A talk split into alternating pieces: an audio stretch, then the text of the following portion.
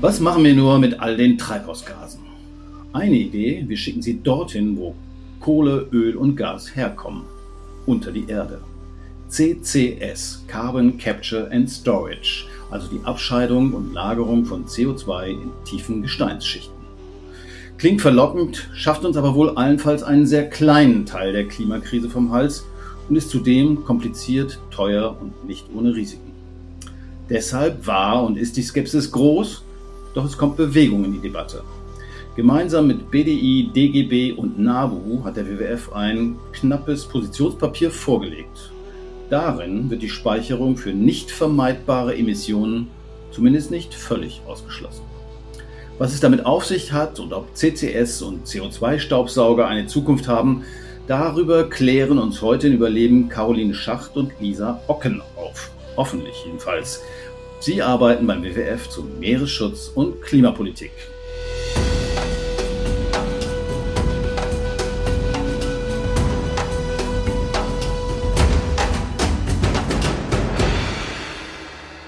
Hallo ihr beiden. Schön, dass ihr da seid.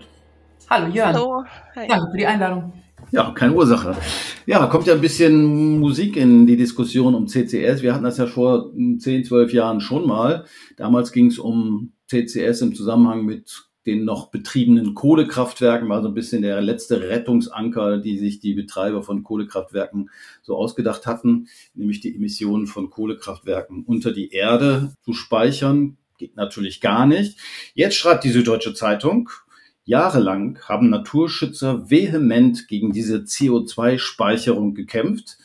Jetzt wechseln zwei Verbände die Seiten also, und bei diesen zwei Verbänden ist eben auch der WWF anscheinend dabei.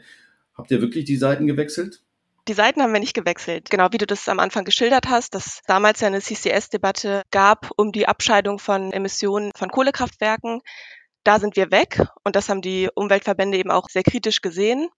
Besonders eben, weil wir halt mittlerweile auch eine Lösung haben. Ne? Also wir haben die erneuerbaren Energien und die können eben langfristig natürlich auch Kohle, äh, Öl und Gas ersetzen. Wo wir aber eben noch ein Problem haben bei den CO2-Emissionen, das ist eben der Industriesektor. Und da sind wir ja eben auch schon in der Transformation und schauen uns an, welche, welche Möglichkeiten es zur Reduktion gibt. Und bei vereinzelten Industrien und bei bestimmten Prozessen kommen wir da eben sozusagen ohne CCS eben noch nicht auf Null Emissionen. Und dafür kann CCS in Erwägung gezogen werden. Und das war unsere Position. Und da freuen wir uns, dass jetzt BDI und DGB auch mit dabei sind und das eben nochmal schärfen.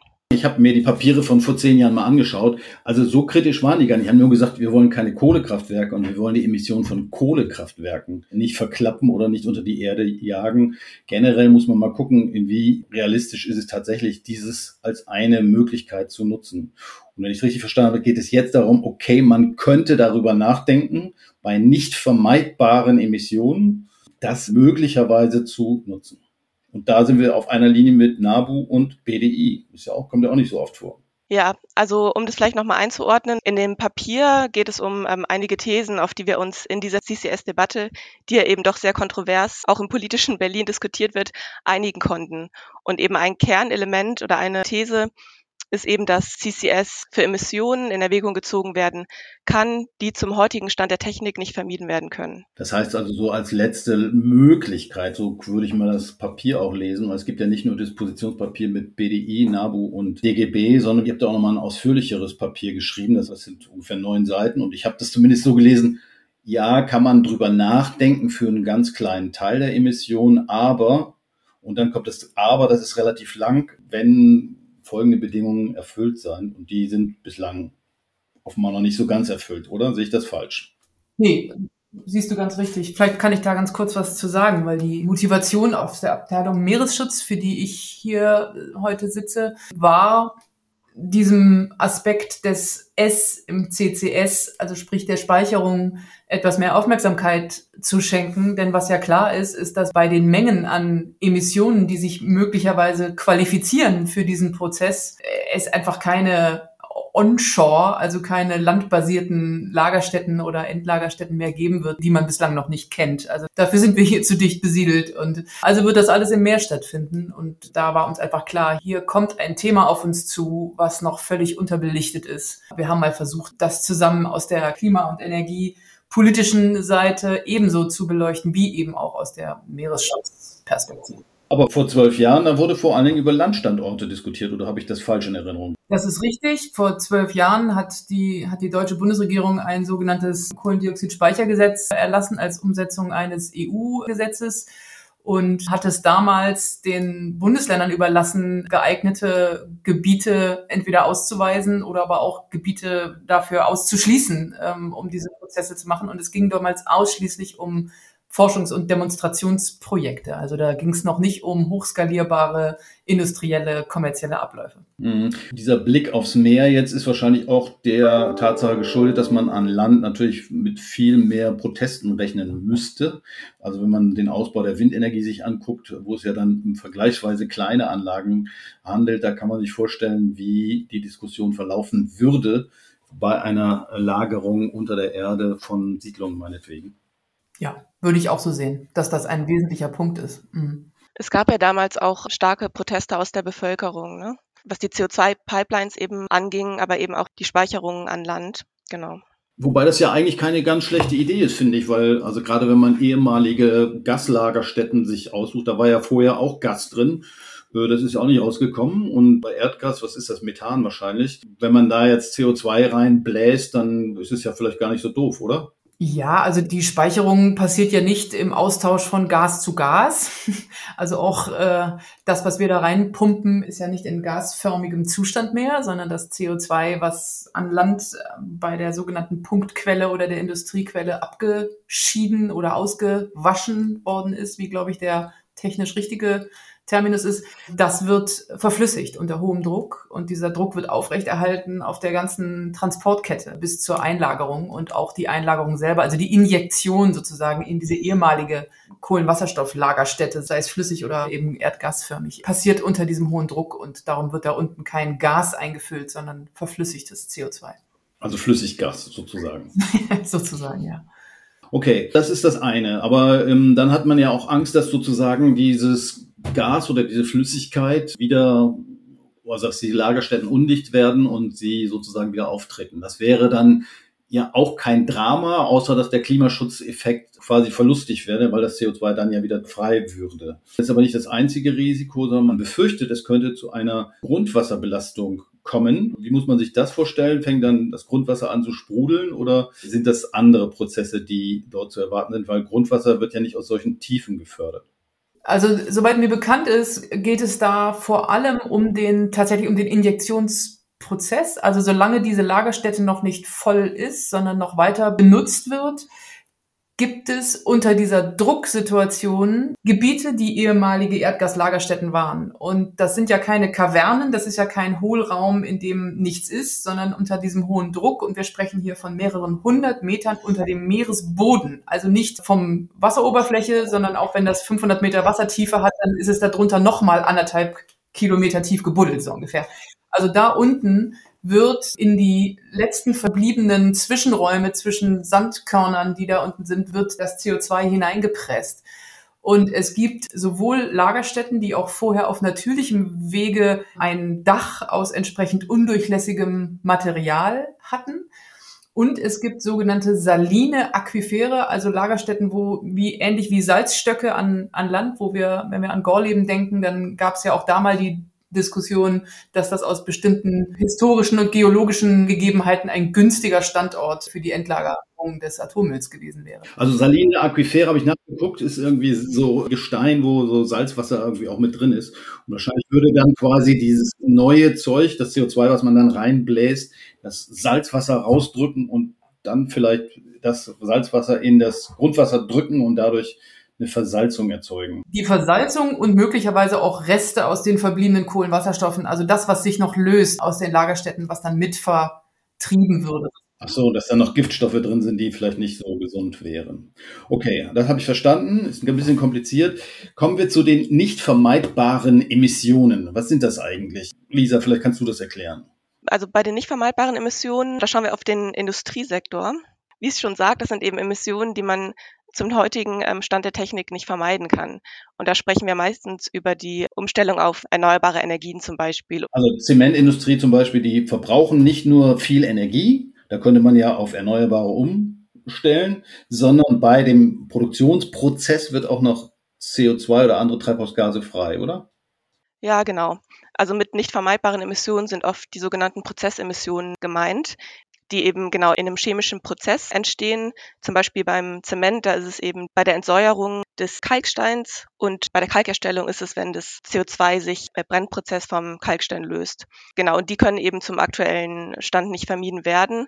Und für diese Emissionen kann eben CCS in Erwägung gezogen werden. Von was für einer Größenordnung reden wir denn da? Also wir haben, ich weiß nicht, wenn ich das richtig in Erinnerung habe, haben wir in Deutschland ungefähr jährlich 700 Millionen Tonnen äh, CO2, die wir, oder Treibhausgase, CO2-Äquivalente, sagen wir ja, die wir in Deutschland ausstoßen. Wie viel davon kommt denn auf diese Industriebranchen, die da eben nicht vermeidbar sind durch den Einsatz von erneuerbaren Energien? Also wenn ich jetzt mal so eine grobe Prozentzahl nennen kann, sprechen wir von fünf Prozent. Von fünf Prozent, das wären also irgendwann, äh, zehn äh, Prozent wären dann ungefähr 70, also 30 Millionen Tonnen pro Jahr. Über einen dicken Daumen kalkuliert. Genau, diese fünf Prozent. Allerdings muss man langfristig natürlich schauen, dass man diese 30 Millionen auch durch andere Verfahren ähm, reduziert und eben wo nicht CCS zum Einsatz kommt und dass wir eben CCS nur für nicht vermeidbare Emissionen in Erwägung ziehen, das ist eben auch noch nicht der Status quo in der äh, kompletten Debatte. Ne? Mhm. Was sind das für Methoden? Also Beton durch Holz ersetzen oder was könnte man noch machen? ja, das ist ein Beispiel. Allerdings haben wir auch nicht genug Holz, um langfristig auf Beton zu verzichten. Man kann allerdings den Klinkeranteil im Beton reduzieren also andere Bindemittel verwenden, wie zum Beispiel Sand, die eben dann diese Prozessemissionen wiederum auch vermindern ähm, im Zement. Man kann mehr Zement recyceln und aber eben auch Gebäude länger eben nutzen. Ne? Also das ist so total wichtig. Also Baustoffrecycling verstärken solche Dinge. Also Maßnahmen, die eigentlich gar nichts mit dem Produktionsprozess unbedingt zu tun haben, sondern mit der ja, Bautätigkeit generell wahrscheinlich. Ne? Ja, genau. Also das ganze Thema Kreislaufwirtschaft in der Baubranche ist da total wichtig und muss viel mehr angegangen werden. Grundsätzlich muss man eben auch weiter in Innovationen investieren und äh, nach neuen Lösungen suchen, weil CCS eben nicht nachhaltig ist. Ne? Also die CO2-Emissionen entstehen weiterhin und wir müssen die auch dann natürlich perspektivisch irgendwo speichern. Und das wird eben eine Aufgabe natürlich auch von weiteren Generationen sein, diesen Prozess zu beobachten und auch sicherzustellen, dass kein CO2 austritt und so weiter. Also nachhaltig ist es nicht. Nur leider, genau, haben wir eben für diese bestimmten Branchen, die ich eben genannt habe, gerade keine alternative Lösung. Okay, 30 Millionen Tonnen pro Jahr müsste man irgendwo lagern. Wohin damit? Haben wir den Platz? Haben wir solche Lagerstätten tatsächlich in Deutschland? Wäre das zumindest theoretisch denkbar? Ist ja auch ein knappes Gut, weil ich nehme mal an, dass nicht die gesamte Bundesrepublik und auch nicht die gesamte Nordsee sozusagen Hohlräume bietet, um das Zeug unendlich viel davon zu lagern. Tatsächlich glaube ich auch, dass wir an Land nicht gucken müssen, ob da sich geeignete Lagerstätten befinden. Das hat auch was damit zu tun, also jetzt abgesehen von Prozessen wie Bürgerprotesten und so weiter, die das Ganze aufhalten könnten, geht es da einfach um den Platz. Also wir sind einfach überall zu dicht an bewohntem Gebiet und das ist natürlich da draußen in der Nordsee ein bisschen anders. Sehr zum Leidwesen vermutlich all derer, die da trotzdem leben, aber nichts darüber sagen können, wie eng es ihnen da wird. Also im günstigsten Fall kann Deutschland den eigenen Müll selbst entsorgen bei sich. Aber das, glaube ich, wird so schnell nicht passieren und das hat was mit der Logistik und der Infrastruktur zu tun. Also rein rechnerisch, ich habe irgendwas von 11 Milliarden Tonnen Speicherraum gesehen. Das würde ja für ein paar Jahre ausreichen, also für ein paar Jahrzehnte ausreichen, wenn man es auf diese nicht vermeidbaren Emissionen beschränkt. Wobei man ja generell sagen muss, funktioniert das überhaupt? Ich habe so ein bisschen recherchiert und dann hieß es, gibt zwar Anlagen, tatsächlich weltweit 40 Anlagen, wo das probiert wird, aber so super erfolgreich sind die auch nicht und auf europäischer Ebene sind auch viele Pilotanlagen wieder eingestellt worden. Wie seht ihr das?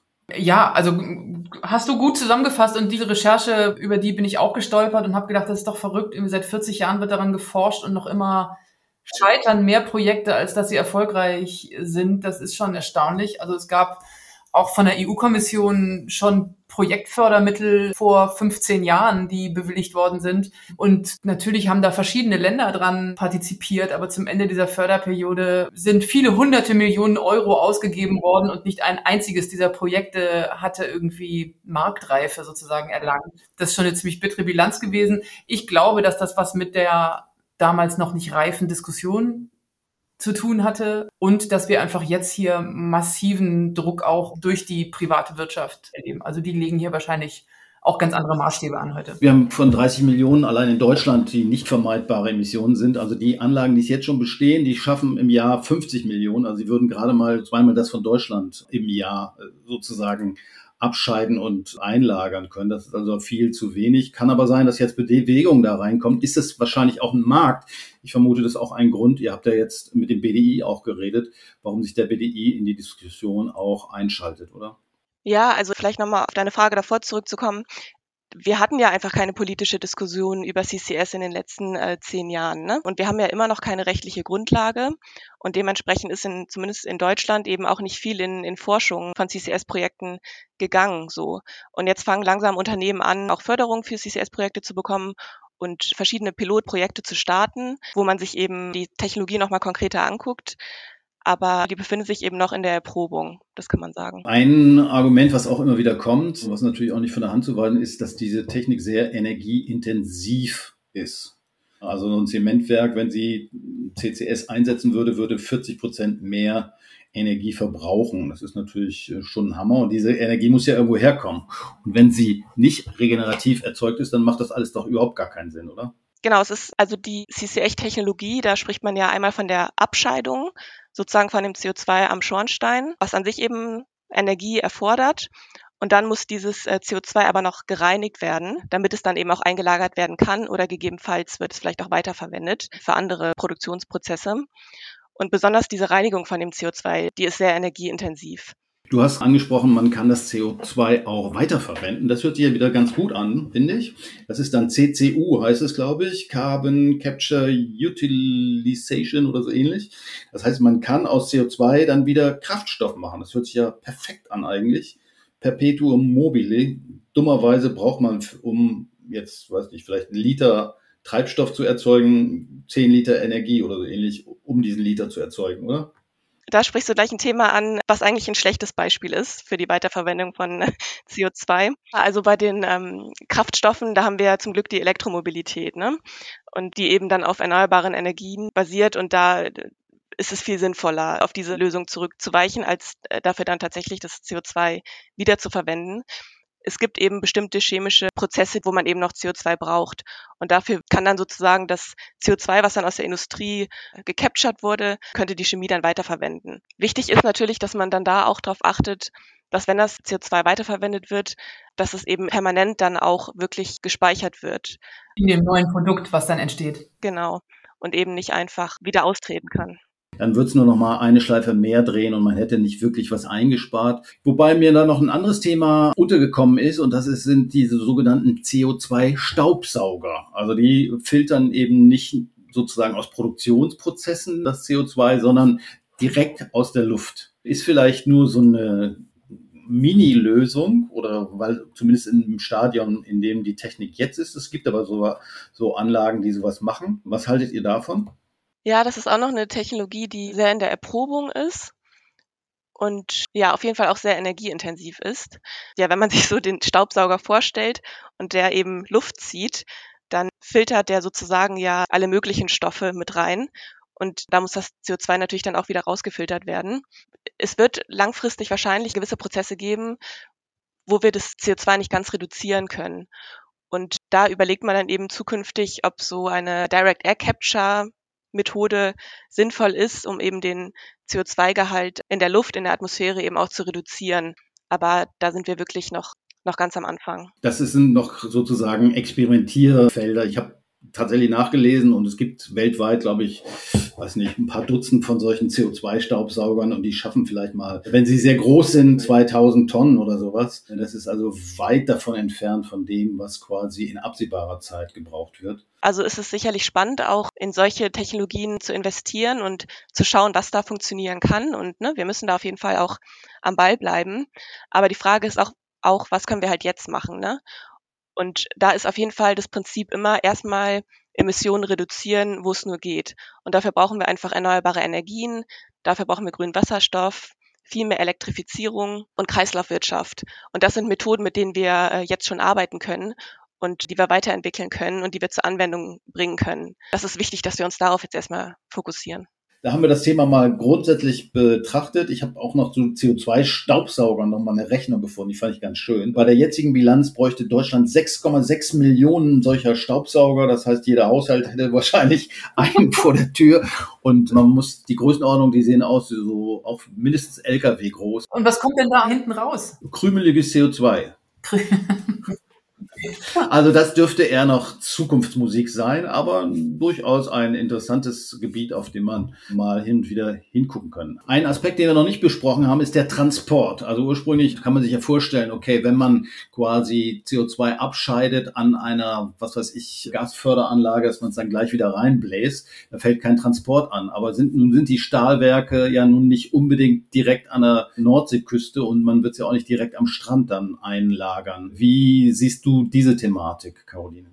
Ja, das ist also ein absolut zentraler Punkt aus meiner Sicht, denn diese ganze Rechnung und auch die ganze gesellschaftliche Debatte, finde ich, steht im Moment noch nicht auf so ganz geklärten oder wenn ich ganz dramatisch bin, würde ich sagen, ehrlichen Füßen. Denn die ganze Debatte äh, spart im Moment diese Infrastrukturkette aus, die es braucht, um einen lückenlosen Transport von der Quelle bis zur Einlagerung herzustellen. Das heißt erstmal, jetzt nehmen wir mal an, ich bin die Zementherstellerin in Mannheim und will mein CO2 abscheiden, dann muss ich mich erstmal entscheiden, in welcher Form ich das einlagere, also so lange lagern, bis sich der Transport lohnt. Das heißt, verflüssige ich das selber bei mir und lagere das in dicken Tanks oder schicke ich es auch gasförmig auf die Reise. Ist ja nicht unmöglich, dass das geht. Ähm, also der Anschluss an Straße, Bahn oder Pipeline ist hier denkbar. Und dann muss das ja in irgendeiner Weise schon mal bis zum Hafen an der Nordsee passieren. Welcher Hub das dann genau ist, ist noch unklar. Wie viel davon es geben wird, ist auch noch unklar. Im Moment basteln und bauen sie schon Wilhelmshaven so ein bisschen aus zu diesem Zwecke. So, dann ist es also am Hafen angekommen. Wenn es dann noch gasförmig ist, muss es spätestens hier verflüssigt werden in ein Schiff umgeladen oder in eine Pipeline geschickt, dann raus zur Förderstelle zur ehemaligen, die jetzt die Injektionsstelle ist, um dann da unten verpresst zu werden. Das heißt, wir reden hier über viele hunderte von Kilometern Strecke, die beispielsweise auch per Pipeline zurückgelegt werden könnten, nur dass es diese Pipelines noch nicht gibt. Und das heißt, die komplette Herstellung dieser Infrastruktur, dieser Rahmenbedingungen, die dafür notwendig sind, die setzen Rohstoffe ein, die produzieren zusätzliche Emissionen. Und die ganze Rechnung, finde ich, ist erst vollständig, wenn man diesen Aufwand mit einbezogen hat. Da sind wir ja auch dann bei den Kosten. Das wäre ja auch nochmal ein Aspekt. Ich habe irgendwo Abschätzungen gesehen, die gehen davon aus, dass so eine Tonne verpresstes CO2 ungefähr 120 bis 150 Euro kosten würde. Äh, da kann man doch lieber sich die Zertifikate auf dem Emissionshandel holen, oder? Die sind, glaube ich, bei 80 Euro pro Tonne momentan. Und die Energieintensiven müssen ja momentan sowieso noch nicht bezahlen. Ja, da sprichst du einen guten Punkt an. Also die energieintensive Industrie bekommt ja zum Teil eine kostenlose Zuteilung von CO2-Emissionszertifikaten, also zahlt sozusagen noch nicht für das CO2 in vollem Umfang, was sie ausstoßen. Allerdings laufen sozusagen die CO2-Zertifikate auch irgendwann aus. Ne? Die gehen eben Richtung Null. Und auch die kostenlose Zuteilung, die haben wir jetzt in der letzten ETS-Reform, wurde die abgeschafft. Das bedeutet, dass es eben stärkere Anreize auch gibt für die energieintensive Industrie, sich zu dekarbonisieren. Aber leider erst in zehn Jahren, oder? Genau, noch nicht morgen sozusagen. Aber zehn Jahre sind, was die Klimaziele angeht, auf jeden Fall, also ein großer Zeitraum, aber für eine Umstellung von der ganzen Industrie ist es natürlich jetzt auch nicht so viel Zeit. Ne? Deswegen ist es eben wichtig, dass entsprechende Investitionsentscheidungen jetzt getroffen werden und dass man sich eben auch ganz klar die Transformationspfade anguckt, die eine Industrie hat. Genau, da kommen wir eben dann auf das Thema Markt zu sprechen. Also wie sich dann der Preis entwickeln wird, das wird sich zeigen, aber wenn die Infrastruktur erstmal da ist und sozusagen das Thema CCS für bestimmte Industrien eben dann auch in Gang kommt, dann wird sich zeigen, wie sich der Preis dann entwickelt. Gut, warten wir ab, ob der Pfad der Transformation irgendwann auch an CCS nicht mehr vorbeikommt. Wie ist eure Prognose? Werden wir in zehn Jahren tatsächlich CO2 im, auf dem Meeresgrund einlagern oder bleibt das eine Alternative, die wahrscheinlich gar nicht realisiert wird? Ja, also aktuell ist es so, dass Norwegen ist sozusagen der, ähm, der Vorreiter, was CCS angeht. Und da fangen die ersten kommerziellen Projekte schon im nächsten Jahr an. Die haben da entsprechend einfach auch schon die Infrastruktur und so weiter gestellt. Und in Deutschland haben wir ja noch gar keine rechtliche Grundlage, CCS überhaupt abzuscheiden und eben auch zu speichern. Es gibt so einige Pilotprojekte. Da hat eben letztes Jahr die Bundesregierung angefangen, eine Strategie zu entwickeln. Die ist aber auch noch nicht veröffentlicht. Also wir stehen da noch recht am Anfang. Was nicht heißt, dass nicht relativ zügig die ersten Unternehmen die Möglichkeit nutzen werden, das norwegische Angebot wahrzunehmen und ihr abgeschiedenes CO2 nach Norwegen zu verschiffen. Dies wird sie nur einiges kosten, aber das wird sicherlich wahrscheinlich darüber geregelt werden. Das ist meine Prognose. Danke Lisa, danke Caroline für eure Einschätzungen. Ich versuche mal zusammenzufassen. Die Speicherung von Treibhausgasen im Untergrund wird sicher zunehmen. Vermutlich werden dafür vor allem Lagerstätten unter dem Meeresgrund, zum Beispiel in Norwegen, genutzt. Den Ansatz, die letzten nicht vermeidbaren Emissionen, und zwar nur die, zum Beispiel aus Müllverbrennung oder Industrie zu reduzieren, kann man diskutieren. Allerdings sind dafür noch einige offene Fragen zu klären, zum Beispiel zu Kosten, benötigter Infrastruktur und zu den Risiken. Und außerdem braucht es einen rechtlichen Rahmen. Eine Patentlösung, um unsere Klimaprobleme quasi zu beerdigen, sind CCS und CO2-Staubsauger, aber Sicherheit nicht. Im Vordergrund sollten der Ausbau der erneuerbaren Energien und der Schutz von natürlichen Speichern, bei Mooren, Wäldern oder Lebensräumen im Meer stehen. Wer das alles etwas genauer wissen möchte, der sei an dieser Stelle auf die genannten Positionspapiere verwiesen. Die Links dazu findet ihr in den Show Notes zu dieser Episode. Mein Name ist Jörn Ehlers, ich bedanke mich fürs Zuhören und bis zum nächsten Mal beim Überleben Podcast des WWF.